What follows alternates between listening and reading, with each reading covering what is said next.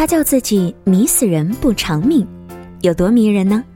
一头乌黑的长发在挂帘直和波浪卷之间来回切换，偶尔配上小礼帽，轻熟女范儿。一双令人羡慕的大长腿，轻松驾驭热浪短裤和优雅长裙，特立独行的穿衣风格，让人走在人群当中，总是忍不住多看他两眼。常听人说他很酷，不太爱笑，一不小心就被人误解成冷漠。常羡慕着他有一个专属摄影师，心甘情愿地记录他镜头前的笑与闹，也常发觉他犀利起来让你惊叹之外，苦恼于不知如何接招。其实，这些啊，都还不算是最迷人的。你好，我是林小央，好时光，我想让你听得见。在构思准备开始做人物专访节目时，我第一个想到的就是他。于是呢，即使跟他发出了邀请，他还是一如既往的热情配合我的一切工作，不问任何的缘由，更多的是问他的声音是否符合标准。就像曾经我几度找他无偿配音的时候，这一次他依然爽快的答应以及效率的完成。相比认为他冷漠的那些眼光，我觉得在他的骨子里，其实有一股大大的热情。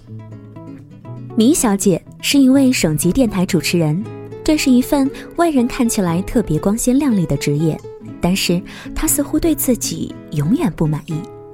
从一位主持人到加入中国首支美女明星赛车队——玲珑胎女子赛车队，以车手的身份参与中国卡车公开赛进行专业的赛事解说，出演了武汉江城的本土话剧，除专属于自己的 EP。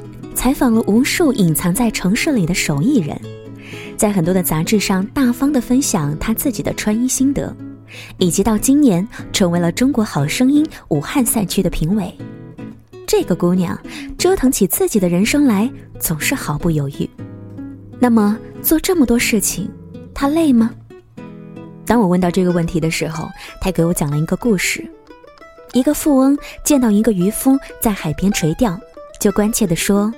你这样怎么能赚到大钱？如果我是你，就会想办法买一艘渔船，这样会抓到更多的鱼，赚更多的钱。那然后呢？然后我会把赚到的钱再去投资，比如说开工厂。那再然后呢？渔夫继续问。然后我再去投资啊，赚更多更多的钱，这样就可以成为更大的富翁了。你有那么多钱，以后干什么呢？然后啊，我就可以到夏威夷的海滩度假，享受悠闲的生活了。那么，你看，我现在不正是享受这样的生活吗？这就是渔夫的回答。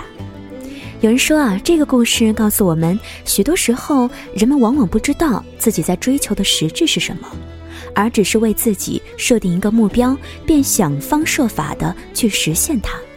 等到得到之后，也许他会发现，追求结果的意义和任何时候的生活一样平凡。而米小姐更享受追求目标的过程，这样一来，老了以后会有很多美好的回忆，身体和灵魂的累。她说，她更愿意选择身体的累，按照自己的意愿就这样过一生。我想，这是一句誓言。在这句誓言里，米小姐似乎有着用不完的热情。除了三百六十度跨界工作之外，她也能舒舒服服地享受忙碌之外的闲暇时光。不工作的日子，她会早上起床跑步健身，中午做做头发做做美容，然后下午逛逛街买买东西，晚上健身跑步。有时候她还会去孤儿院、养老院做做义工。他的生活总是被他安排的满满当当的，你没有机会参与到他的生活，却总能够从他分享的照片和故事里看到一些些的缩影。繁忙有时，自由有度，大概就是这样一种状态吧。每个人都想过上自己理想的生活，然而有人不疾不徐，把日子过得像花儿一样。有人却在理想中磕磕碰碰、瞻前顾后；有人总抱怨工作太忙，都没有时间去看看世界；而有人却可以从繁忙当中抽身，一个人去世界里冒险。米小姐是一个特别喜欢旅行的人，而很多时候她都是一个人在外旅行。从未一个人旅行的我，对这样的旅程既期待又有点害怕。看过他很多的旅行照片，不仅没有那么的糟糕，反而发生太多这一生特别难忘的事儿。比如说，在拉斯维加斯的赌场看到过枪战，在布鲁塞尔遇到过抢劫，在尼斯的小镇错过过火车。在日本的街头迷过路，也许你不出发，永远都不知道你的下一秒会遇到些什么。没有这些经历，你永远也体会不到旅途未知的美妙。人们总以为生命很长，长到百无聊赖度日，其实生命挺短的。如果意识到这一点，也许你不会像现在这样活。我们渴望自己好运一点，再好运一点。但是迷人的生活从来不来源于运气，而是来源于你对生活生生不息的折腾。所以，亲爱的米小姐，你真的挺迷人的。以上就是今天时光听得见的全部内容，谢谢你的收听和关注了。在节目之外呢，欢迎大家通过我们的微信公众平台来关注每天的节目信息，直接的检索“时光听得见”。小杨希望在每一个晚九点的时光当中，和你一起来分享生活当中我们听到的、看到的、遇到过的那些故事。明天再会了，拜拜。今天我要去巴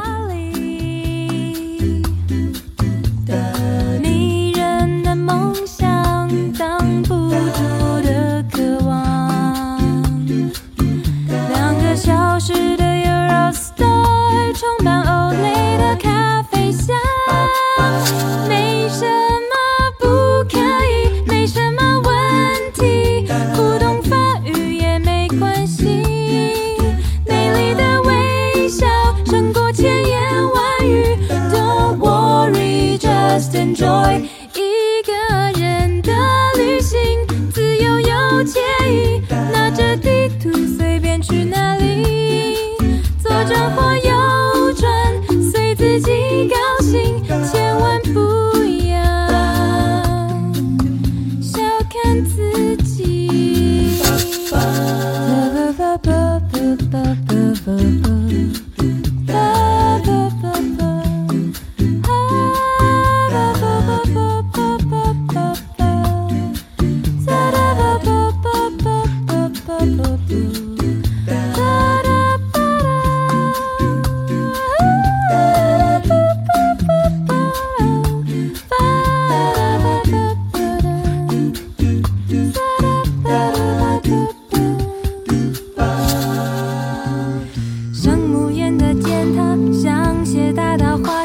现实也许不及幻想。